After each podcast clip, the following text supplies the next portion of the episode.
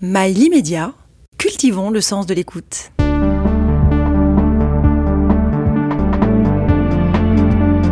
Pourquoi Une émission présentée par Frédéric Tadei. Nina Ramen, euh, vous êtes la fondatrice de Ramen ta fraise. Il fallait oser. J'ai trouvé ça assez culotté. On aurait pu ne jamais vous prendre au sérieux. C'est vrai. Euh, J'avais deux choix en réalité quand ce nom s'est imposé à moi, puisqu'il s'est imposé à moi. En réalité, c'est les femmes qui de ma communauté qui ont choisi ce nom. En fait, on était euh, en on était en live ensemble. Il y avait euh, plusieurs personnes dans le chat et il y en a une d'entre elles qui s'est dit faudrait qu'on fasse un groupe avec euh, nous toutes pour s'encourager à prendre la parole. Et elles se sont dit comment est-ce qu'on va appeler ce groupe?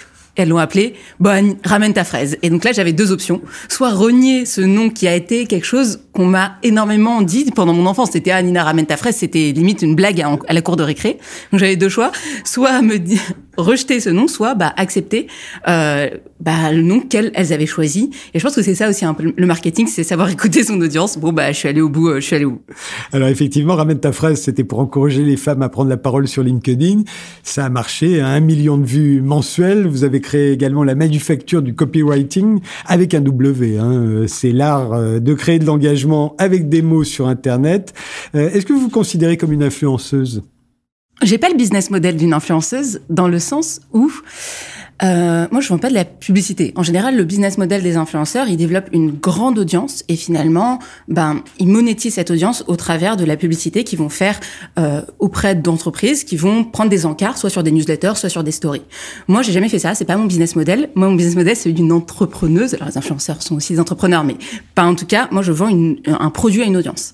Donc, j'ai pas du tout le business model de la publicité. C'est pas ce que je vends. Je vends mon produit et simplement, bah, les réseaux sociaux sont un levier marketing pour le faire un levier organique. Mais euh, quand on parle d'influenceurs, euh, c'est un mot nouveau, mais la profession a toujours existé. Hein, et jadis, les influenceurs, euh, ils officiaient dans les colonnes des journaux, ils vendaient des livres, comme vous le faites euh, vous aujourd'hui. dans les années 30, je cite toujours Comment se faire des amis de Dale Carnegie, qui s'est vendu à des dizaines de millions d'exemplaires.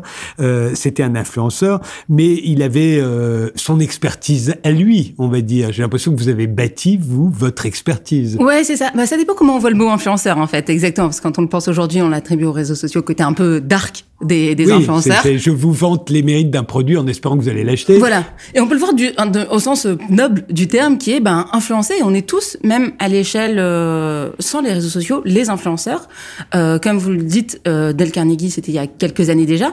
Mais même si on oublie les réseaux sociaux, euh, on est tous, on influence tous notre cercle euh, plus ou moins proche. Et les réseaux sociaux nous ont juste permis bah, d'amplifier cette influence au sens, au sens de manière plus rapide. Quoi. Vous, vous officiez euh, dans, le domaine, dans un domaine qui est le marketing, la publicité, qui a ses, ses grands ancêtres. Hein. Euh, Walter Dill Scott, il a publié The Theory of Advertising, euh, où il explorait les principes psychologiques de la publicité. C'était en 1903. Euh, How to Write a Good Advertisement, c'était Victor Schwab. Euh, comment rédiger un bon argumentaire publicitaire, c'était en 42. quelle est la différence aujourd'hui? Très bonne question. En fait, le copywriting, c'est une discipline qui existe depuis extrêmement longtemps. Vous avez tout à fait raison dans ce sens-là. C'est que c'est une discipline qui existe depuis qu'on fait du marketing, depuis qu'on passe un message. Pour faire du copywriting, on a besoin d'une feuille et d'un style où on peut faire du copywriting avec ça. Donc on n'a pas attendu d'avoir des outils et d'avoir des réseaux sociaux pour faire du marketing, pour faire du copywriting. Simplement, aujourd'hui, les, les réseaux sociaux nous permettent d'amplifier ce message et sont une opportunité qui fait que ce message, il peut être véhiculé déjà plus vite, premièrement, et deuxièmement, de manière euh, plus accessible et ou plus démocratique. Ça dépend comment on le voit, mais euh, dans le sens où aujourd'hui, pour avoir la portée que j'ai aujourd'hui, donc je fais un million euh, de vues par mois sur LinkedIn, si je voulais me payer ça, ben en fait, j'en aurais pas les moyens. Je sais pas combien ça coûte d'avoir un encart publicitaire dans le métro, et je sais pas s'ils font un million de personnes qui passent devant, mais ça coûte extrêmement cher. Et donc, ce qu'il y a aujourd'hui, c'est que les réseaux sociaux ont permis de rendre de donner l'accès à cette visibilité à des personnes qui, comme moi, bah, sont des entre guillemets petits entrepreneurs euh, et qui n'ont pas forcément des gros budgets euh, marketing et qui peuvent bah, passer par euh, par cette voie-là qu'on appelle la voie organique, quoi. L'âge de l'accès, ça a été théorisé, ça aussi, euh, mais assez récemment, parce que l'âge de l'accès, c'est vraiment aujourd'hui. Mais euh, quand on parle de Walter Dill Scott, euh, c'était un, psychologue très réputé. Victor Schwab, c'était un publicitaire de renom. on leur faisait confiance pour nous expliquer les ressorts de la publicité ou du marketing, parce qu'ils avaient fait leurs preuves. aujourd'hui, on a l'impression qu'on, c'est là où je en viens, on fabrique sa propre expertise au moment même où on la vend. Euh, vous, la vôtre, vous l'avez fabriquée comment? Ouais. En fait, il y a deux manières de voir les choses. On peut apprendre euh, d'un professeur qui a fait ça il y a plusieurs années et qui aujourd'hui, donc c'est le métier d'enseigner et qui en fait ne pratique pas. Quand on pense aux professeurs qui sont dans des universités ou même parfois euh, dans des dans des dans des écoles, bah en fait parfois c'est des gens qui sont très éloignés du terrain. Aujourd'hui ou, ou pas, hein, mais aujourd'hui moi je me dis que pour enseigner, il n'y a pas besoin d'être des années après, on peut être juste la marche du dessus. Et c'est ça l'avantage, c'est qu'on a rencontré les problèmes des personnes à qui on enseigne quelques années auparavant, quelques mois. Et ce que je dis souvent, c'est que j'enseigne à la Nina d'il y a deux ans. Je lui dis tout ce qu'elle aurait aimé savoir et donc je lui donne des raccourcis qu'elle aurait aimé entendre il y a deux ans. Donc la Nina d'il y a deux ans, elle avait bah, le syndrome de l'imposteur. La Nina d'il y a deux ans, elle savait pas, elle avait pas d'idée. La Nina d'il y a deux ans, elle avait peur du jugement. Et c'est vrai qu'aujourd'hui, bah, c'est des choses que j'ai résolues et donc je lui donne à cette Nina ses, ses clés et je table sur le fait qu'il y ait d'autres Nina d'il y a deux ans euh, pour euh, pour le faire. Mais on dit aussi euh, par rapport à ces professeurs et notamment au théâtre, on dit que les, les grands profs de théâtre ont toujours été des acteurs ratés. Ils, ils enseignaient très bien ce qu'ils ne savaient pas si bien faire que ça. Je suis tout à fait d'accord. voilà. Mais alors oui, euh, je les alors les bons experts ne sont pas toujours des bons pédagogues. On peut le voir comme ça aussi. Enfin, les bons praticiens ne sont pas forcément des bons profs et les bons profs ne sont pas forcément des bons praticiens. C'est ça, exactement. Donc si j'avais été excellente, j'aurais continué à faire euh, plus qu'à enseigner. Euh, je pense que la pédagogie, c'est un métier à part entière. Le métier de prof est un métier à part entière. Et aujourd'hui, moi, là où je passe la majorité de mon temps, bah, c'est beaucoup à lire, c'est beaucoup à documenter, c'est lire les livres euh, que vous avez cités, c'est euh, aussi regarder ce qui se fait. Euh, j'ai un travail de veille. Et donc moi, ce que je, fais aussi aujourd'hui, en plus d'enseigner entre guillemets à aux questions de la Nina d'il y a deux ans, c'est que j'ai un travail aussi de veille. Et c'est ça aujourd'hui mon travail, c'est de rendre accessible, de de rendre ça compréhensible et digeste aux personnes, bah, parce que je connais bien mon audience, je connais leurs problématiques, et donc je vais aller chercher bah, les bonnes infos pour leur amener. Et donc même moi, ce que j'enseigne, c'est des savoirs qui sont euh, d'il y a longtemps en fait, c'est des savoirs qui ont fait leurs preuves. Et d'ailleurs, plus un savoir est ancien, plus il est robuste. Le théorème de Pythagore, il est encore valable aujourd'hui, alors que LinkedIn, euh, ce qui s'est passé euh, il y a un an, euh, le changement d'algo, dans un an, il sera plus valable. Mais le réel que décrit le théorème de Pythagore est toujours le même. Le marketing, lui, a évolué. Ben, euh, pas tant que ça, parce que est-ce que les humains ont vraiment évolué en fait? C'est ça la vraie question. Le marketing, c'est cette euh, façon qu'on a de comprendre euh, les enjeux qu'il y a chez l'autre. Et donc le marketing, finalement, il a changé d'outil, mais la base du marketing, c'est la psychologie. Et donc à quel point la psychologie humaine a changé? Ben la pyramide de Maslow elle est toujours valable. Donc le, enfin, le marketing s'appuie sur la discipline de la psychologie qui elle aujourd'hui ben, avance parce qu'on a de plus en plus d'études. Mais est-ce que fondamentalement les humains d'aujourd'hui sont fondamentalement différents de d'hier? Non. Euh, la manière de s'adresser à eux est différente. Voilà, l'outil est différent, mais l'outil à la limite euh, c'est un vecteur qui permet de faire passer un message dont les réseaux sociaux que les réseaux sociaux permettent d'accélérer. Mais en réalité le message un bon marketeur, c'est quelqu'un qui connaît extrêmement bien sa cible et qui est capable bah, de lui mettre le bon message devant. Euh, et c'est ça qui fait que les réseaux sociaux permettent d'accélérer, mais en réalité, est-ce qu'ils ont inventé le marketing, les réseaux sociaux Je crois pas. J'ai devant vous euh, la couverture de votre livre Copywriting pour entrepreneurs et indépendants. C'est signé Nina Ramen, c'est paru aux éditions Erol. Belle couverture rouge. Vous-même êtes habillé en rouge. Vous êtes devant moi, vous êtes habillé en rouge. C'est quoi le message du rouge? C'est une très bonne question. Euh, c'est quoi le message du rouge? Alors, euh, il y a la fraise, on y revient. En réalité, il fallait une cohérence par rapport à ce nom. Euh, ça, c'est la première chose. Ensuite, la deuxième chose, c'est que il y a un côté, c'est une couleur qui me ressemble, je trouve. c'est une couleur affirmée, c'est une couleur qui peut prêter à interprétation. Est-ce que c'est l'amour Est-ce que c'est le sang Est-ce que c'est la guerre? Donc euh, il y a plusieurs aspects, plusieurs moyens, de, voir le rouge. C'est ça que j'aime dans cette couleur. Et la, vraie question, c'est en fait là, on peut voir aussi la marque personnelle. C'est-à-dire que c'est la marque personnelle, c'est l'art de faire en sorte que euh, bah, ce que vous dites soit compris par l'autre, que c'est la même chose qu'une marque d'entreprise, mais euh, adressé à une personne. Et donc, au travers de la marque personnelle, il faut que vous véhiculiez, il faut que les gens se souviennent de vous. Donc il y a des gens qui mettent des chapeaux, il y a des gens qui mettent des petites araignées euh, sur leur euh, sur leur euh, sur leur sur leur sur leur veste. Euh, chacun a son chacun a, sa manière de, de signer leur marque, sa marque personnelle et avoir une couleur attitrée, bah, c'est une manière aussi de faire ensemble en sorte d'être mémorable. Et surtout quand on démarre comme moi, qu'on est une entrepreneuse, euh, ben il faut bien arriver à marquer ces jalons qui vont faire que les gens vont se souvenir de vous. Et les gens ils pensent Nina Ramen, ils pensent copywriting, ils pensent rouge et peut-être qu'ils pensent un peu féminisme. Vous faites euh, des millions de vues euh, avec un poste. Ça vous fait quoi? Est-ce que c'est comme un, romancier qui fait un best-seller? On a l'impression que ça y est, on, est, on a touché sa cible. alors là, pour un romancier, ça, c'est, ce sont des lecteurs, mais pour vous aussi, ce sont des lecteurs au fond. Bien sûr. Oui, c'est ça. C'est à quel point ce que vous dites arrive à résonner. Euh, premièrement. Et deuxièmement, encore une fois, c'est l'accès que vous pouvez avoir à toutes ces personnes. Euh, Aujourd'hui, un million de personnes, c'est énorme.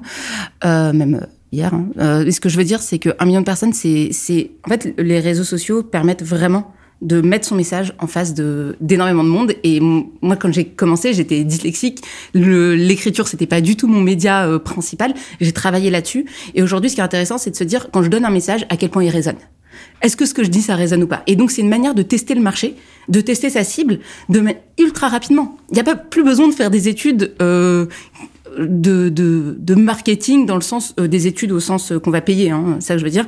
Euh, on a un panel de personnes qu'on euh, qu'on a à disposition et auprès de qui on va pouvoir tester un message et voir lequel fonctionne le mieux. Et c'est ça aussi le marketing, c'est de pouvoir avoir accès à sa cible le plus rapidement possible et de comprendre aussi le message qui va fonctionner. Mais euh, le fait qu'ils vous lisent euh, n'implique pas forcément qu'ils vous suivent ou qu'ils ou qu'ils font ce que vous leur dites si vous leur demandez de faire quelque chose, par exemple. Ça aussi, vous le mesurez, ça fait partie de, j'imagine, parce que du marketing, si vous touchez 50 millions de personnes mais que tout le monde s'en fout de ce que vous leur avait dit, évidemment, ça compte pas. Ouais, bien sûr.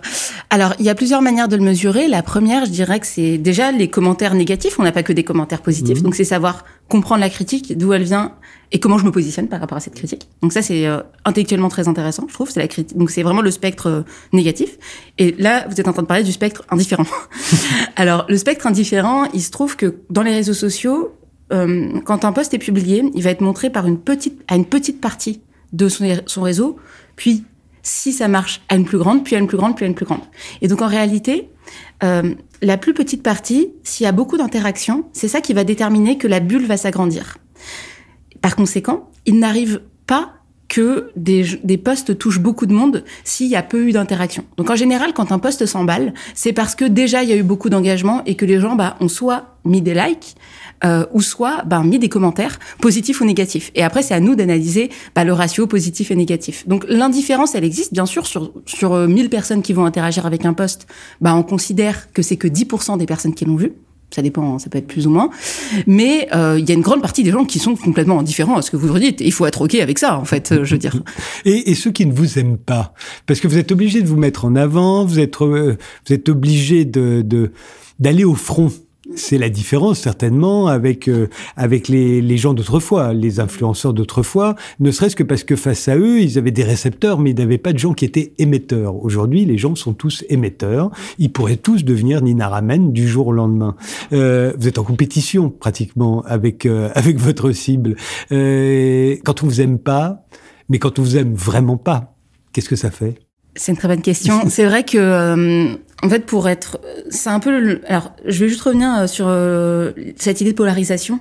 En fait, les, les marketing, même dans un sens marque, le bon marketing arrive à tracer une ligne entre des personnes qui qu'ils adorent et des personnes qui les détestent. Exemple Apple, il y a des personnes qui adorent Apple qui sont prêts à faire la queue euh, devant chez Apple pour la sortie du dernier iPhone et il y en a euh, qui se disent mais jamais euh, moi j'achète un iPhone, c'est horrible, il y a du lithium dedans, etc.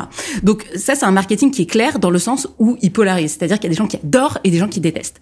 Bon bah c'est l'écueil aussi qu'on rencontre en termes de marque personnelle. Il y a des gens qui m'adorent et des gens qui me détestent. Comment je gère les gens qui me détestent? De trois manières. La première c'est soit j'ignore, soit je débat. grosso modo, soit j'ignore et je regarde pas ce qui est dit, soit je débat et je rentre euh, dedans, ou soit sinon bah je euh, je signale. et, euh, et je supprime. Euh, ignorer, euh, bah, pour moi, c'est une stratégie qui est euh, plutôt pour préserver ma santé mentale, parce qu'au bout d'un moment, bah, rentrer dans le débat, ça coûte beaucoup d'énergie. Le débat, c'est quand j'estime que la personne en face de moi, elle peut changer d'avis, mais quand c'est publiquement, bah, il y a, y a un ring au milieu, et il y a des personnes qui vont aller liker les commentaires, qui vont aller euh, euh, argumenter, mettre leur main à la pâte. Donc, rares sont les personnes qui arrivent à à, à, reculer et à, et à, rentrer dans le débat euh, vraiment. Donc c'est plutôt une question de posture. Donc ça, je le fais pas trop. Et euh, supprimer ou signaler. Moi, j'ai beaucoup de commentaires. Je suis assez engagée euh, pour les femmes et sur le féminisme. Et donc j'ai beaucoup de commentaires anti-féministes. Et euh, ça, c'est des choses que je supprime parce que, bah, comme j'ai de la visibilité, j'essaie d'enlever ces commentaires justement euh, pour, bah, pour pas leur donner de la visibilité. Quoi. Ramène ta fraise, euh, vous l'avez créée pourquoi? Parce que vous trouviez que les femmes n'étaient pas assez nombreuses à s'exprimer sur LinkedIn. C'était du féminisme ou parce que là vous pensiez qu'il y avait une cible? Au fond, les femmes avaient besoin, euh, elles étaient handicapées, elles avaient besoin qu'on les aide, besoin qu'on vienne à leur secours, besoin qu'on les encourage. Euh, C'est par pitié ou au contraire par euh, par euh, oui par féminisme militant que vous êtes intervenu? Hum, c'est déjà je suis partie du constat que j'étais dans le top 10 et qu'il y avait que deux femmes, Caroline Mignot que vous avez reçue et moi. Et donc je me suis dit OK, c'est étrange, moi ça m'a frappé. J'ai voulu changer les choses. Je me suis dit comment est-ce qu'on peut être à 50-50 et ben clairement, je plus vu ça comme je détiens une compétence que peu de gens ont que je peux mettre à disposition du féminisme. Bon bah moi je vais prendre la compétence et je vais la bah, la donner gratuitement en fait. Et donc j'ai fait un live où il y a eu euh, 800 personnes et euh, finalement bah, je leur disais bah, si tu veux le faire, tu peux le faire. Et à l'époque sur LinkedIn, en fait moi euh, je voyais toujours les mêmes têtes quoi. Euh, c'était toujours les mêmes personnes, c'était souvent des hommes euh, blancs euh, avec des cheveux gris. Alors désolé, mais euh, mais mais c'est vrai. Et euh, et, et en, en, réalité, j'ai aussi créé le fil que je voulais voir. C'est-à-dire que moi, je me j'étais aussi frustrée de pas voir des personnes qui me ressemblaient. Et c'est peut-être de la colère dont est venu euh, en réalité, ni par pitié, ni par opportunité, mais plutôt par colère et par envie de changer les choses. Et, euh, et ce qui s'est passé, c'est que bah là, euh, en un an et demi, on est passé de 25% dans le top 100 à 35%, donc on peut dire qu'il y a eu une évolution. Je pense qu'il y a plein d'autres facteurs, mais en tout cas, euh, quand j'animais ce soir ou jamais sur France Télévisions, j'avais mis un quota, c'est-à-dire que j'avais demandé à mes équipes, je voulais toujours qu'il y ait au minimum un tiers de femmes à l'écran, pas ouais. sur l'ensemble de l'émission, à l'écran en Excellent. même temps. Excellent. Et euh, parce que selon les études, quand il y a une femme sur trois, ça n'est plus ah tiens il y a la femme qui parle, mais c'est une femme parmi d'autres invités euh, et, et, et, parmi d'autres femmes. Donc c'était très important euh, pour moi, mais je savais pourquoi je faisais ça c'est parce que je pensais que les femmes faisaient entendre une autre musique que les hommes. Je pensais, et on peut m'accuser de différentialisme, d'essentialisme même, en me disant, mais non, non, les femmes sont pas différentes de les, les hommes, elles disent la même chose, elles sont pareilles. Moi, j'avais l'impression, à tort ou à raison, qu'elles faisaient entendre une autre musique. Vous, c'est quoi? Vous pensez que les femmes sont différentes? Et c'est à ce titre qu'on a envie qu'il y en ait davantage sur LinkedIn ou ailleurs, ou moi dans mon émission, c'est parce qu'elles sont différentes ou c'est parce qu'elles sont pareilles et que parce qu'elles sont pareilles, elles ont le droit d'être aussi nombreuses que les hommes. Oui, c'est la deuxième option. En fait, elles sont pareilles. Euh, c'est juste qu'elles sont moins visibles pour euh, plein de raisons. Alors, elles sont pareilles, simplement elles ont été éduquées différemment. En fait, elles sont pareilles euh, biologiquement à plein d'égards.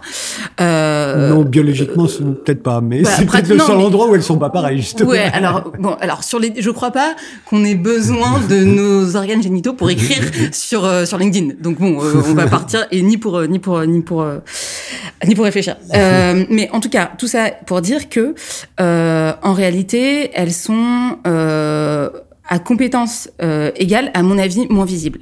Et pour plusieurs raisons, euh, notamment, bah, en entreprise, les femmes se font couper deux fois plus la parole que les hommes. Les femmes postulent non pas au poste qu'elles veulent, mais au poste qu'elles pensent pouvoir avoir. Donc il y a un, quand même une question de syndrome de l'imposteur qui se joue, quelque chose qui joue. Et troisièmement, quand on voit des personnes qui ne nous ressemblent pas dans une pièce, on a beaucoup plus de mal à y aller. Quand on voit une pièce euh, bah, euh, qu'avec des femmes, un homme aurait du mal à rentrer, alors que nous, c'est notre réalité euh, du quotidien à partir du moment où on commence à monter un peu dans les sphères. Euh, et donc, euh, moi, ce que, ce, que, ce que je pense, c'est que je crois pas qu'elle soit, qu'elle soit différente euh, des hommes. Simplement, on a une histoire qui fait que on a eu le droit d'avoir un chéquier il y a pas si longtemps que ça. On a le droit de vote il y a pas si longtemps que ça. Donc tout ça fait que dans notre éducation, on a agi différemment et parfois même si on veut se déconstruire, bah c'est pas toujours facile. Euh, on a aussi une société qui nous met aussi des, des parfois euh, des bâtons dans les roues, mais parfois c'est juste nous et nous-mêmes. Hein. Il, y a, y a les deux. C'est ça qui fait que ben elles sont moins visibles. Et donc, en tout cas, moi, c'est mon interprétation et c'est ce que je, je pense et c'est ce que j'essaie de, de, défendre aujourd'hui euh, au travers de, bah, au travers de Ramène ta fraise. C'est que je pense qu'elles ont clairement une place à prendre. Vous êtes ingénieur chimiste de formation. Hein euh, euh, en quoi ça vous a été utile? À réfléchir de manière très pragmatique, c'est-à-dire que euh, en marketing, puisque c'est mon métier, je ne cherche pas à savoir ce qui est beau, je cherche à voir ce qui est efficace. Donc, euh, j'AB teste beaucoup ce que je fais.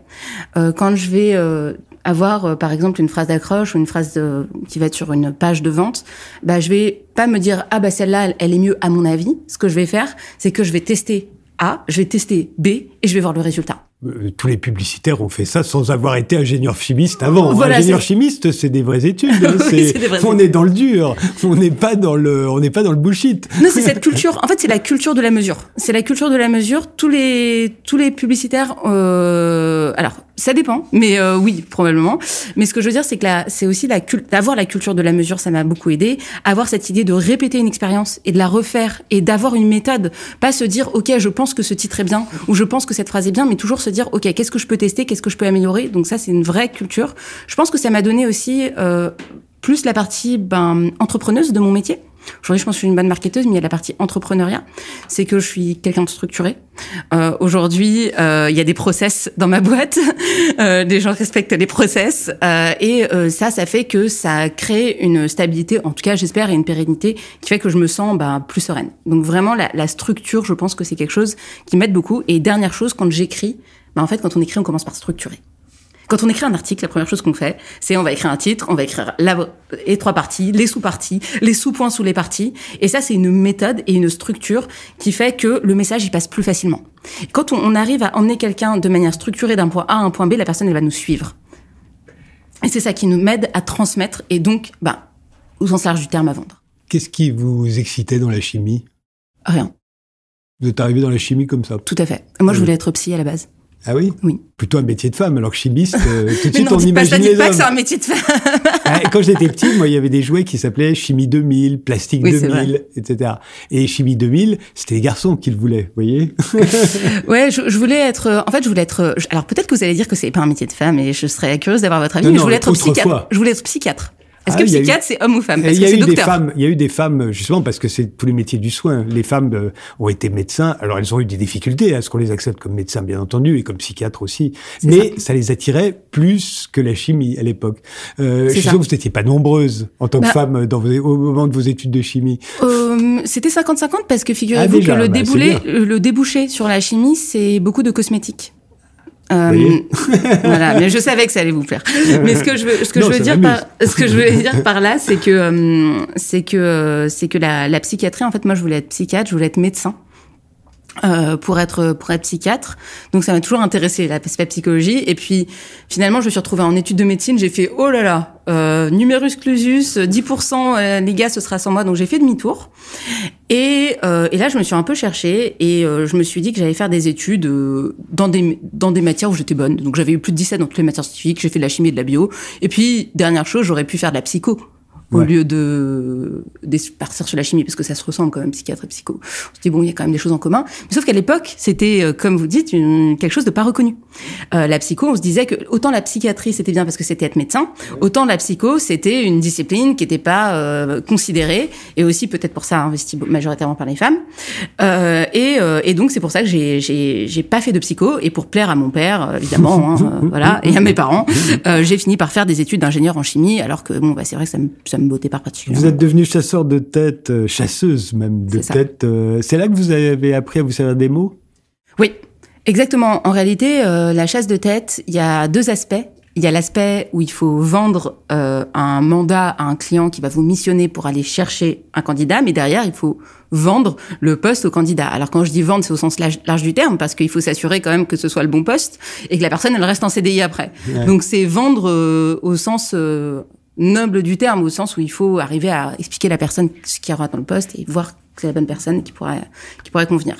Donc moi j'ai fait ça et la, ma première approche pour mes deux cibles, à la fois client et à la fois candidat, c'était à l'écrit. La premier, le premier contact aujourd'hui, d'ailleurs dans le monde euh, professionnel, c'est souvent l'écrit. Quand on quand on contacte quelqu'un, c'est souvent par email, par message, c'est de manière de plus en plus rare euh, qu'on va euh, directement bah, parler à la personne. Et donc le fait d'avoir des bons taux de réponse à mes messages, bah, ça, ça facilitait mon métier. Et en fonction du message que j'envoyais, soit j'avais 90% de réponse, soit j'en avais 10%. Et là, je me suis dit, OK, alors là, il y a, y a, un job hein, quand même. et donc, quand j'avais 90% de réponse à mon message, bah, du coup, j'avais 10 fois plus de personnes qui venaient en entretien, et donc j'avais 10 plus de candidats à présenter à mon client. Et donc, ça facilitait mon métier. Mais à la base, il fallait que j'ai euh, ces clients, euh, ces candidats, euh, et que je puisse rentrer en contact avec eux. Et donc ça, ça se faisait par l'écrit. Et donc c'est comme ça, en fait, que je me suis rendu compte que cette discipline été ultra puissante et que j'ai commencé à l'investir. Comment expliquez-vous, vous êtes une génération, les, les millennials en a un, c'est une génération qui justement se sert beaucoup de l'écrit, beaucoup plus que, que les générations précédentes, pour toutes ces relations, ces relations professionnelles, mais aussi ces relations amicales, ces relations amoureuses. Euh, en fait, quand on tombe amoureux, on commence par envoyer des textos. Oui, c'est exactement ou ça. Ou des messages sur euh, Facebook ou sur, euh, ou sur euh, Snapchat. enfin, Snapchat, c'est pas le bon exemple. Il y a plus de vidéos. Mais disons, on se sert de l'écrit. Et néanmoins, c'est une génération qui lit pas très très peu, qui a une orthographe épouvantable, qui. Euh, Alors, comment se fait-il quand on a tellement besoin de l'écrit qu'on le respecte si peu? Comment l'expliquez-vous? Alors, je sais pas si on lit peu. Ça dépend. Euh, ça dépend ce qu'on appelle lire, euh, parce que finalement, on consomme beaucoup d'articles, de blogs. Quand on s'échange autant d'SMS, je sais. Je sais pas si on, on lit, euh, on lit moins. La question, c'est en fait, on s'est approprié l'orthographe, on s'est approprié l'écriture. C'est parce qu'on l'utilise au quotidien qu'on on, on, on, se la réapproprie et on se dit bon bah en fait on va écrire euh, comme on, comme c'est facile pour nous d'écrire quoi, comme on a envie d'écrire. Au final, euh, l'orthographe c'est une valeur, c'est pas une valeur morale en fait. C'est-à-dire qu'à partir du moment où la personne en face elle a compris ce que vous vouliez lui dire et que elle est ok, bah finalement de se dire que comment la forme de l'écriture, l'orthographe, ça a été quand même volontairement complexifié. Enfin, je veux dire, on a quand même dit que le son F s'écrivait PH, euh, F, oignon, ça s'écrit le, le, son OA, ça s'écrit OI, euh, ça s'écrit OU, ça peut, ça peut s'écrire de plein de manières différentes. Donc, en fait, ce que je veux dire, c'est que l'orthographe, c'est quelque chose de très complexe. Et aujourd'hui, je pense que les personnes qui, euh, en fait, ça, ça a fait de l'orthographe un outil où on se dit, bah, quand si moi j'écris mal, eh ben, je vais pas écrire où je vais peu écrire, où je vais moins bien écrire. Et moi, je pense que justement, il y a cette espèce de stigmatisation de l'orthographe qui font qu'il y a plein de gens qui ne prennent pas la parole alors qu'ils aimeraient le faire, alors qu'ils ont des choses à dire. Donc vous pensez qu'il faut abolir l'orthographe? Au fond, il n'a pas toujours existé l'orthographe. Hein. Au XVIIIe siècle, chacun écrivait. Voltaire écrivait pas les mots de la même manière que Jean-Jacques Rousseau. C'est ça. Et moi, je, bah, tout à fait. Moi, je pense qu'en fait, l'orthographe, euh, c'est, on ne devrait pas en faire une valeur morale. Voilà, elle existe, mais c'est pas parce que euh, on a fait une faute qu'en fait, on devrait être exclu, banni. Et je pense au recrutement, par exemple. Bah, il y a plein de recruteurs pour avoir bossé dedans qui voient une faute d'orthographe et qui disent euh, non, mais moi, je recruterai jamais cette personne. Mais cette personne, en fait, il fait du développement informatique, donc il ne jamais rédiger quoi que ce soit. Donc voilà, c'est ça en fait, c'est de faire de l'orthographe une valeur morale au-dessus de tout, alors que ben, la réalité c'est que euh, finalement c'est pas forcément relié ni au job quand on parle de recrutement, mais ni euh, de manière générale à l'expertise et au fond de ce qu'on veut dire. C'est-à-dire que c'est pas parce qu'on fait une faute d'orthographe que ce qu'on dit euh, n'est pas important, n'est pas intéressant et ne mérite pas d'être entendu. Euh, ce qui différencie la, la, jeune génération, la vôtre, celle d'Internet et des réseaux sociaux par rapport à celle de leurs parents, c'est que votre génération a compris qu'elle était en concurrence. Ses relations, pour ses relations professionnelles, pour ses relations amoureuses, ses relations amicales, ses relations sexuelles même, euh, vous êtes en concurrence, vous l'assumez. C'est pour ça, à mon avis, je le répète souvent, mais je, je continue, que euh, vous assumez de vous mettre en vitrine. Euh, que ce soit sur Facebook, à l'époque où Facebook était euh, à la mode, euh, ou aujourd'hui sur d'autres réseaux sociaux, vous livrez beaucoup vous-même, vous mettez en avant, vous êtes obligé, pour ainsi dire, pour euh, pour euh, avoir une avoir l'espoir de, de conquérir des parts de marché, puisque tout le monde en est, tout le monde est en concurrence avec tout le monde. Euh, et c'est là, j'ai l'impression que le, le taux d'engagement, le taux de conversion est important, et ça passe effectivement souvent, pas seulement, mais souvent par les mots. Oui, c'est vrai. Euh, alors, effectivement, euh, Internet a créé euh, plus de connexions, plus d'espace, et donc a moins de barrières à l'entrée aussi, on en parlait tout à l'heure, et donc forcément plus de, de concurrence. Euh, complètement. Alors, est-ce que la marque personnelle euh, est un outil pour se démarquer de la concurrence? Tout à fait, Euh, tout à fait. Et ce qui est intéressant, c'est de se dire en quoi c'est plus simple de se démarquer personnellement que de se démarquer en tant que marque. Pourquoi c'est plus simple que Nina Ramen se démarque plutôt que Ramen ta fraise se démarque? Et ça, c'est une, ça, c'est une question qui est intéressante dans le sens où, euh, bah, en fait, Nina euh, Ramen, bah, les personnes vont davantage s'identifier à son histoire. Et d'ailleurs, quand on pense à la manière dont les informations ont été transmises au fil du temps, elles ont majoritairement été transmises par des histoires. La Bible, ce n'est qu'une succession d'histoires. Et donc le fait d'avoir un héros, d'avoir une quête, d'avoir des adversaires, ben ça fait que les gens vont se souvenir davantage de ce qui s'est passé. Et donc finalement la marque personnelle, ben elle sert aussi à raconter, à mieux raconter une histoire et à la rendre plus mémorable. Et donc ça forcément quand on le transfère à l'échelle ben d'une entreprise et d'une marque d'entreprise, ben oui, on peut toujours raconter cette histoire, mais c'est plus difficile, ça prend plus de temps, les gens ne s'ident- s'identifient moins. Quand on parle de de euh, je sais pas moi, si je dirais L'Oréal, bah en fait, on se s'imagine moins l'histoire que euh, quand on parle de euh, Coco Justine- Chanel. De Coco Chanel, exactement. Et d'ailleurs, il y a 30% des marques de luxe qui sont des marques éponymes, qui sont après qui ont après été cédées. Donc vraiment, il y a cette histoire de euh, de Mais vous de- avez raison, ça c'est le storytelling qui a toujours existé Exactement. aussi, mais qui a été beaucoup plus théorisé ces dernières Ouais, années. c'est vrai. Chacun aujourd'hui essaye de tisser sa propre légende. C'est ça. Euh, vous comme les autres, euh, bien entendu. Euh, mais cette euh, pipolisation, euh, euh, elle a ses bons et ses mauvais côtés, si j'ose dire. Euh, D'abord, on peut ne pas vous aimer, c'est ce qu'on disait, forcément. Et vous, vous en souffrez ou pas? D'être au fond d'une people. Moi, ma théorie, je vais vous la dire. Ouais.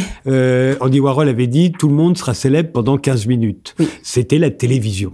Aujourd'hui, c'est Internet. Tout le monde est célèbre pour 15 personnes. Ça, c'est ma théorie. Hmm. Alors 15 personnes, ça peut devenir 150, ça peut devenir 10 millions. Euh, mais au fond, c'est la même chose. Vous allez tisser votre légende pour euh, vous pipoliser. Alors, la vraie question, c'est qu'est-ce qu'on veut faire de ces 15 personnes? Moi, la pipolisation, c'est pas forcément mon objectif. Mon objectif, c'est que j'ai un produit que je veux vendre. Donc, finalement, avoir 15 personnes, si ça suffit à nourrir mon business model, bah moi, je suis OK avec ça, en fait. Et la réalité, c'est que bah, c'est le cas aujourd'hui. C'est que euh, il se trouve que euh, j'ai une communauté qui fait 100 000 personnes, mais en réalité, mon business probablement que si la communauté était plus petite, il s'en sortirait très bien aussi en fait. Donc le fait d'augmenter cette communauté, moi j'ai pas trop de d'enjeux à la faire grossir. Par contre, j'ai un enjeu à la rendre qualifiée. C'est-à-dire que les personnes qui sont dans cette communauté, moi un jour ils vont devenir clients. Et mes clients, c'est quoi? C'est des personnes avec qui je passe du temps. C'est des personnes avec qui je j'échange, je, discute, euh, avec qui je vais confronter des idées parfois, parce que je vais parler de leur écriture, je vais parler de leur marketing. Et donc, j'ai envie de bien m'entendre avec ces personnes. Et donc, c'est ça qui se passe. C'est que la polarisation, le fait qu'il y ait des personnes qui m'apprécient et qui m'apprécient pas, ben moi, ça m'arrange plutôt bien. Parce que les personnes qui m'apprécient, ben, ce que je vais en faire, c'est qu'un jour, ça va devenir des clients. Et ce qui est cool, c'est que les gens qui ne m'aiment pas, qui n'ont pas mes valeurs, en fait, ils deviennent jamais clients. Et l'intersection entre les valeurs que je défends, par exemple, des personnes euh, qui seraient euh, pas féministes, et mes clients, bah, elle est quasiment nulle. Et donc moi, ça m'arrange bien que quand, tous mes, que quand les gens arrivent jusqu'à moi, bah, en fait, ils sont en adéquation avec mes valeurs. Bah, je trouve ça génial. Et donc, pour en revenir à la pipolisation, l'enjeu de la communication et de la marque personnelle, aujourd'hui, pour moi, elle est au service bah, de mon entreprise. Et donc, à la limite, bah oui, il se trouve que je deviens une vitrine. Euh, entre guillemets, mais euh, et donc j'ai un enjeu business, à pas que ça, pas que ça, ça parte, mais j'ai pas d'en- d'enjeu à ce que ça se multiplie, particulièrement parce que je vends pas de la publicité. Si demain je vendais de la publicité, peut-être que je pourrais dire, ben si ma communauté grossit, je pourrais vendre plus cher ma publicité. Mais moi c'est pas le cas. En fait, mon, je peux, je vends pas de publicité, donc euh, bah, si je fais x2 sur ma communauté, bon bah c'est cool, ça me ferait probablement plus de clients, mais euh, mais c'est pas un vrai enjeu, surtout qu'aujourd'hui bah je peux pas servir tous mes clients, donc euh, j'ai de toute façon un goulot d'étranglement là-dessus. Mais il faut quand même que votre communauté euh, grandisse, simplement, en tout cas, qu'elle se renouvelle. Parce que sinon, c'est une, enfin, une pyramide de Ponzi. à un moment, il faut qu'il y ait de nouveaux entrants. Il faut toujours qu'il y ait des nouveaux entrants, parce qu'il y, y en a qui vont sortir, euh, qui vont s'épuiser, qui vont échouer, qui vont, qui vont passer à autre chose. Vous avez besoin de renouveler. Bah, euh, je vais vous donner un. On va, je vais vous parler. Je vais vous donner les chiffres. Ça va être, ça va être plus simple. Moi, je peux prendre euh, 100 clientes par an. J'ai une communauté de 85 000 personnes. Bon, ben en fait, euh, d'ici à ce que j'ai épuisé les 85 000 personnes qui deviennent clientes, même si je convertis 1% de ma base, ok, je, je vais pas convertir toute ma base, mais bon, si si je convertis 1% de ma communauté, bon bah de toute façon j'en ai pour des années. Alors je table sur le fait que j'ai un business model qui va pouvoir prendre plus de 100 clients par an, mais pour aujourd'hui c'est pas le cas. Et donc euh, et donc le, le renouvellement, le renouvellement va plus vite que la que la possibilité que j'ai de prendre de nouveaux clients aujourd'hui. Au fond, vous, faites une réunion Tupperware. celle, celle, qui a inventé les réunions de Tupperware, qui était une génie. Hein. Ça a été la première femme qui a fait la couverture du magazine Business euh, aux États-Unis. D'ailleurs, on lui a rendu hommage. Hein. Euh, mais, euh, mais au fond, c'est une grande réunion de Tupperware que vous me racontez là. Il suffit qu'il y en ait 1% qui achètent pour que, qui achètent des récipients en plastique pour que ça marche. Euh, ouais, enfin après ça dépend. Enfin moi je le vois plus d'un côté levier business, mais oui, euh, enfin, après, la, les, ce qui est marrant, c'est que les réunions de Tupperware, c'est des réunions en, mixité, mais qui dérangent personne. Donc, euh, c'est ça qui est, c'est ça qui est marrant. Euh, euh mais, euh, mais oui, oui, effectivement, l'idée, c'est de se dire, ben, est-ce qu'on veut être connu de tout le monde ou est-ce qu'on veut être connu des bonnes personnes et des personnes qui adhèrent très fort à nos valeurs et qui un jour deviendront nos clients? Moi, c'est la deuxième option. Aujourd'hui, l'intelligence artificielle, est-ce qu'elle va pas vous prendre votre boulot ChatGPT pour rédiger des, des posts Peut-être pas aujourd'hui parce que c'est une intelligence encore assez faible, mais enfin assez vite, ils pourront rédiger des posts qui feront un million de vues. Ah. ChatGPT est aux personnes qui écrivent et aux copywriters ce que le Thermomix est au chef pour reprendre euh, l'analogie sur le Tupperware. Euh, on va rester dans le domaine de la cuisine, mais euh, mais oui oui, euh, ce que je ce que je veux dire, c'est qu'en fait, c'est en réalité c'est une aide. un, un Thermomix ne sera jamais de capable de créer une recette, ne sera jamais capable d'avoir la subtilité de faire de l'art. ChatGPT, il est très fort. Et d'ailleurs, moi j'ai une formation de ChatGPT, donc pour vous dire à quel point je j'embrasse cet outil dans le sens où moi je m'en sers au quotidien, non pas pour écrire, mais pour brainstormer. Il y a des mmh. choses qu'il fait très bien, pour avoir des idées, pour organiser euh, ben, notamment des, des contenus. En marketing, on récupère beaucoup de données, donc il peut réorganiser cette donnée, c'est trop bien. Il peut l'analyser, euh, mais en réalité, je me sens pas du tout, euh, du tout euh, menacée par ChatGPT. Au contraire, ça me facilite mon quotidien. L'art du copywriting, euh, s'il est valable dans les, les, relations professionnelles pour se faire euh, engager, pour prospecter des clients, euh, est-ce qu'il fonctionne selon les mêmes règles dans les relations amoureuses ou sexuelles, par exemple? Est-ce que vous avez testé Tout à fait. Euh, alors, ben, je vais vous donner euh, l'analogie sur Tinder ou euh, sur n'importe quelle mmh. euh, application Partout, de rencontre. de l'engagement. Le premier contact, c'est un contact à l'écrit. Et donc, euh, l'enjeu, c'est de faire en sorte que la personne, d'abord, elle vous réponde. Enfin, avant ça, l'enjeu, c'est qu'elle vous matche. Donc, avant ça, l'enjeu, c'est d'abord d'avoir une bonne photo de profil qui soit bien faite, qui donne envie, etc. Bon, une fois qu'on a passé cette partie-là, une fois qu'on a matché, combien de messages on va envoyer. Et il y a des messages, au même titre que les messages de recrutement. Bah, il y en a certains qui font 90 et d'autres qui font 10. Eh ben, je peux vous dire qu'il y a des messages euh, Tinder qui font 90% de conversion et d'autres 10%. Par exemple, si tu dis salut, bah, en fait, il y a moins de chances que si tu dis, euh, moi, ce que je disais, c'est, euh, j'engageais la conversation en disant, je suis féministe, t'en penses quoi? Bon, bah là, de toute façon, là, c'est trop bien. Parce que c'est quelque chose qui est polarisant aussi. Parce que, bon, bah, l'objectif d'une relation amoureuse, c'est quand même d'être avec quelqu'un qui est qui vous convient. Donc moi je sais très bien que là j'ai donné un message polarisant qui va faire que la personne soit elle va dire ok ciao, soit elle va dire bah ok trop bien viens on va plus loin. Pour moi c'est une qualité. Pareil euh, si je dis je, je suis végétarienne, bon eh ben ça va polariser. Donc on peut utiliser l'écriture comme moyen d'engagement, mais aussi de polarisation pour se dire ben les femmes, on a plutôt la problématique d'avoir trop de profils, euh, Tinder et Bumble, etc. En fait, on a, on a plutôt trop de demandes, alors que les hommes, eux, ils ont le profil, ils ont la, problématique inverse. Nous, on doit trier, mmh. et eux, ils doivent convaincre. Et donc, nous, notre problématique, c'est plutôt de devoir poser ces critères et de mettre le bon critère et d'exprimer le bon critère à l'écrit. Les hommes, eux, ils vont avoir une autre problématique. Ils vont se dire, OK, comment est-ce que je peux faire un message suffisamment différenciant pour que euh, la personne elle s'intéresse. Et moi, je, donc c'est un truc que j'ai un peu théorisé. Euh, oui, je suis allée loin euh, là-dedans parce que c'est un bon parallèle à faire. Il y a un entonnoir. Il y a combien de matchs, combien de conversations. Sur le nombre de conversations, combien de dates, enfin combien de, de mhm. rendez-vous, et sur le nombre de rendez-vous, combien de lits et combien de mariages après. Donc on peut voir ça. Au, enfin voilà, c'est un, un, entonnoir de conversion qui est un entonnoir marketing au final qui peut aller très loin. Et donc le pourcentage de conversion à chaque fois, il peut être optimisé.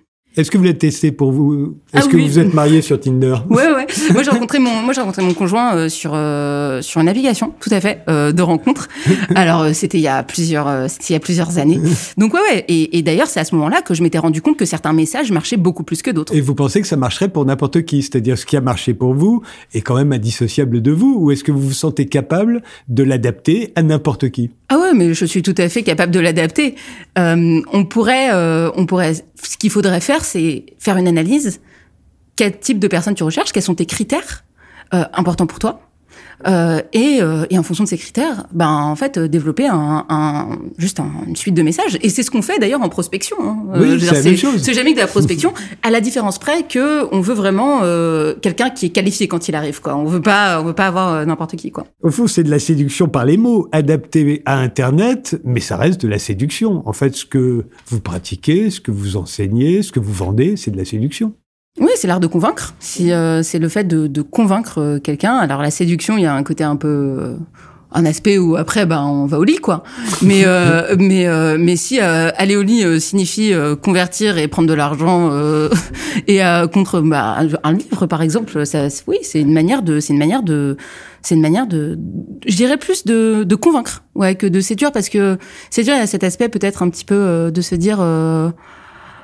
Euh, euh, superficiel, artificiel. Euh, moi, je, je veux Non, pas. déte- séduire, c'est détourner les gens de leur voix. Voilà, détourner les gens de leur convaincre, Voilà. vous voulez pas les détourner, mais au fond, peut-être que vous les détournez sans le savoir ou sans le vouloir. Peut-être que je les détourne sans le savoir, mais après la question c'est aussi, euh, ben voilà, moi je fais aussi les choses comme je pense qu'elles sont, qu'elles sont bien, mais oui. Vous avez une grosse communauté et vous nous avez expliqué à quel point vous dépendez de cette communauté. Ouais, hein, c'est, ouais. c'est, euh, mais est-ce que c'est pas, c'est à la fois une force et c'est aussi une faiblesse parce qu'on on, on dépend de ceux qui nous aiment, Tout à fait. euh, de ceux qui nous suivent. Euh, vous, ils ont des attentes à votre égard et vous ne devez pas les décevoir. Mm. Euh, comment vous vivez ça? Ouais, c'est ce qu'on appelle les relations parasociales. C'est-à-dire qu'à partir du moment où on a d'exposition, ben, les personnes euh, créent une relation avec nous qui va que dans un sens, quoi. En fait, elles, elles me connaissent, moi je les connais pas forcément, et donc elles projettent des attentes Mhm. qui sont liées pas à qui je suis, mais à l'image qu'elles ont de moi. Et donc elles vont projeter des choses où elles pensent que je suis comme ça, et forcément, bah, ça peut les décevoir. Euh, donc comment est-ce que moi je vis ça? Déjà, j'ai conscience que la Nina qui est sur, euh, je montre une partie de moi en fait. Je peux pas montrer l'intégralité. J'essaye d'être la plus réaliste possible, etc. Mais c'est impossible. Donc il faut accepter que déjà, bah, il y a Nina et il y a l'image de Nina. Donc ça c'est une première chose. Et la deuxième chose, euh, c'est aussi bah, savoir se remettre en question. Moi j'écoute beaucoup. Parfois il y a des critiques qui sont qui résonnent et d'autres je me dis bon ok là ça ne l'est pas. Et ça c'est mon jugement. Et notamment ce qui s'est passé une fois c'est que j'allais organiser un séminaire. Et je voulais organiser ce séminaire à Marrakech. Et euh, ce qui s'est passé c'est que j'ai beaucoup de retours de la part de ma communauté qui me disent mais en fait Nina là euh, t'es en train de faire en sorte que les gens ils prennent l'avion euh, pour euh, aller euh, dans un autre pays juste pour aller passer une semaine de séminaire un truc que tu pourrais tout à fait faire en France et là, je me suis dit, ok, euh, bonne remarque. et je me suis remise en question. Et finalement, ben, je me suis dit, ok, on va déplacer le séminaire. Il était prévu euh, de faire à Marrakech. Bah, finalement, on l'a fait en Normandie. Euh, C'était déjà plus cohérent par rapport à, ben, à ce que elles, l'image qu'elles avaient, les valeurs que moi j'ai le sentiment de défendre. Et il y a une différence entre prendre l'avion, Nina personnellement et qui va prendre l'avion, et Nina qui fait la promotion d'un produit et qui dit venez, on y va tous euh, pour ça quoi. Et donc là, je me suis quand même, euh, ça m'a quand même remise en question. Et donc sur ça, bah, par exemple, ça fait partie des choses que j'ai changées. Et dernière chose aussi, qui est à quel point les personnes de mon audience, ben elles vont projeter une image et vont influencer mon comportement. Bah, c'est ramène ta fraise le nom. C'est-à-dire qu'en fait, il y a parfois, je les écoute et je me dis ok, bah ça, je vais l'intégrer. Euh, donc de manière générale, ça, comment je le gère? Je me dis que ben j'écoute et euh, en fonction de ça, je me dis bon ok, qu'est-ce que moi, qu'est-ce qui me ressemble et qu'est-ce qui me ressemble pas? Elles, elles ont cette idée de l'image que j'ai. Est-ce que faire la promotion, euh, de prendre l'avion comme ça, non, avec le monde dans lequel on vit, est-ce que c'est qui je suis moi au-delà de l'image que je renvoie ou est-ce que ça l'est pas? Les- Quand Marcel Dassault, qui était un grand avionneur, s'il y avait un prototype qui marchait pas, c'était c'était mauvais pour euh, Dassault Systèmes, la société. Mm. Euh, mais c'était pas Marcel Dassault qui était remis en question. Vous, euh, parce que vous mettez beaucoup en avant et vous avez la nécessité de le faire. euh, quand vous vous plantez, c'est vraiment vous. Qui vous plantez. Euh, c'est dur de se planter, j'imagine que ça vous est déjà arrivé. Et, est-ce que ça vous remet en question fondamentalement, comme euh, quand, euh, quand la personne que vous aimez vous quitte, par exemple? Ça, ça nous remet en cause fondamentalement. C'est pas professionnellement que ça nous remet en cause. Vous, j'imagine que c'est sur ce plan-là, quel que soit l'échec et la remise en cause. Ouais, c'est un peu, on a sa peau en jeu, quoi. C'est toujours sa peau en jeu. Il y a peu d'écart et de distance. Euh, plus le temps passe et plus euh, j'arrive à faire cette dissociation, euh, même si le nom Nina Ramen reste le même, la Nina Ramen qui est exposée n'est pas la même que que la Nina Ramen en tant que personne. Et d'ailleurs, aujourd'hui, en fait, sur les produits que je vends, ben il y a une équipe derrière. Donc Nina Ramen tend à disparaître aujourd'hui. Au début, oui, c'est sûr que dans ma boîte, là, pour lancer, c'était très bien. Mais ce qui se passe, c'est qu'aujourd'hui, je suis aussi un goulot d'étranglement pour ma boîte. C'est-à-dire qu'en fait, les gens, quand ils viennent, parfois, ils veulent voir euh, Mickey, quoi. enfin, juste parce que c'est Nina Ramen. Et, plus forcément, il y a aussi le côté négatif de cette exposition. Et donc, euh, ce qui se passe, c'est que là, je suis en train aussi de bah, faire monter Ramen ta fraise au, au profit euh, ben, au détriment, au détriment de, pardon, au détriment de, de Nina Ramen, exactement. Et et ça, ça a permis plusieurs choses. Ça a permis ben, déjà d'avoir un produit sur lequel aujourd'hui j'ai 10 personnes qui interviennent. Donc c'est pas que mon travail. Et donc déjà, ben, mettre Nina Ramen sur un produit où il y a 10 personnes qui sont derrière, je trouve que c'est pas, enfin en tout cas moi c'est pas aligné avec ce que je veux faire. Donc ça, c'est la première raison. La deuxième raison, c'est que je suis le propre goulot d'étranglement de ma boîte. C'est qu'à un moment, bah, si tout doit passer par Nina Ramen, c'est pas possible. Et la troisième chose, c'est que la distance et la, effectivement, la, la, charge émotionnelle que ça implique, elle devient compliquée. Et si la, la question c'est est-ce que je vais le chez le psy toutes les semaines Oui, je vais chez le psy toutes les semaines et je suis coachée parce que ben les, les, les galères. Euh, moi, j'ai eu des articles sur moi, j'ai eu euh, j'ai eu des personnes euh, qui m'ont dans, dans, les commentaires qui viennent pas contredire. J'ai des des médias d'extrême droite qui sont aussi beaucoup venus parler de moi. Bon, bref, j'ai quand même beaucoup de choses. Et ce que je veux dire par là, c'est que à un moment, il faut aussi ben se protéger de ça, quoi, et arriver à encaisser les coups. Je pense pas qu'aujourd'hui je sois imperméable, mais j'ai déjà énormément travaillé et plus ça avance et moins c'est le cas. À un moment, vous allez arrêter le rouge, peut-être. si vous voulez disparaître, il va falloir arrêter le rouge. Ça fait une cible. Mais ce serait ramène ta fraise, voilà. Et le, le but, c'est aussi ce qui, est, ce qui est bien avec la marque personnelle, c'est qu'elle monte très vite et qu'en termes business, c'est c'est bien. Mais il y a aussi une question de pérennité de la boîte, c'est-à-dire que, enfin, après, on peut prendre des exemples comme Ogilvy, euh, qui a donné son nom à son entreprise. Mais ce que je veux dire, c'est que moi, j'ai pour vocation de créer quelque chose de plus grand que moi. Et même objectivement, bah, Nina Ramen, euh, enfin, j'ai envie que ma boîte me survive. J'ai envie que ce que je suis en train de construire, ça me survive. Et donc, j'ai un enjeu aussi de transférer ben, ce que je suis en train de créer sur quelque chose qui soit plus fort et plus grand que moi. Donc, ça passe par faire une équipe, ça passe par faire un produit qui ne dépend pas de moi, ça passe par bah, créer un marketing euh, qui dépend pas de moi officiellement, ou en tout cas qui puisse vivre sans moi. Du boulot, quoi. Exactement. Donc ça va être l'été et euh, on va tous être en vacances d'une manière ou d'une autre. Moi aussi, euh, Mail Media, c'est de retour en septembre. Voilà. Mais enfin, il y en a tellement à écouter entre temps que personne n'aura le temps de nous oublier. À en septembre.